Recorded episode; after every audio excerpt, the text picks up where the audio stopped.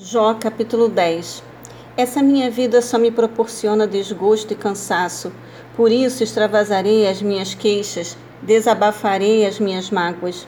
Declararei a Deus: Não me condenes assim, revela-me, rogo-te, que acusações tens contra minha pessoa. Tens alguma satisfação em oprimir-me? Afinal, tu mesmo me criaste. Como podes rejeitar a obra de tuas mãos? Enquanto sorris com aprovação para o plano dos ímpios. Porventura tem olhos de carne, enxergas como os mortais? Os teus dias são como os de um frágil ser humano?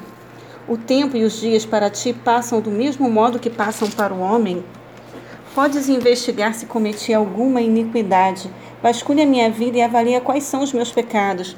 Ainda que já saibas com certeza que não sou ímpio e que ninguém pode me livrar, me livrar das tuas mãos. De fato, foram as tuas mãos que me teceram e me deram forma. E será possível que agora essas mesmas mãos se voltam contra mim a fim de me destruir? Ó oh Deus, lembra-te de que do barro me moldaste, e agora simplesmente desejas triturar-me e devolver-me ao pó?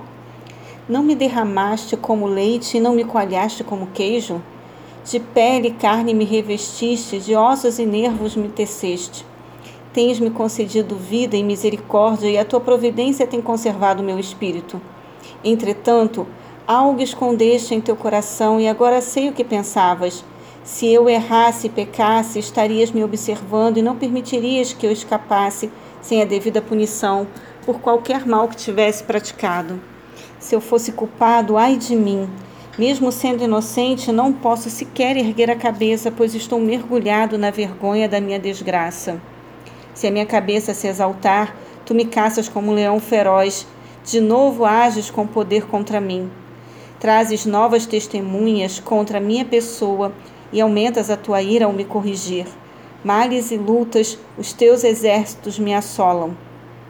Sendo assim, por que me fizeste deixar o ventre materno?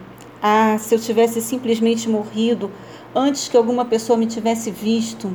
Seria como se eu jamais tivesse existido e do ventre de minha mãe teria sido levado diretamente para a sepultura. Não é efêmera a minha vida?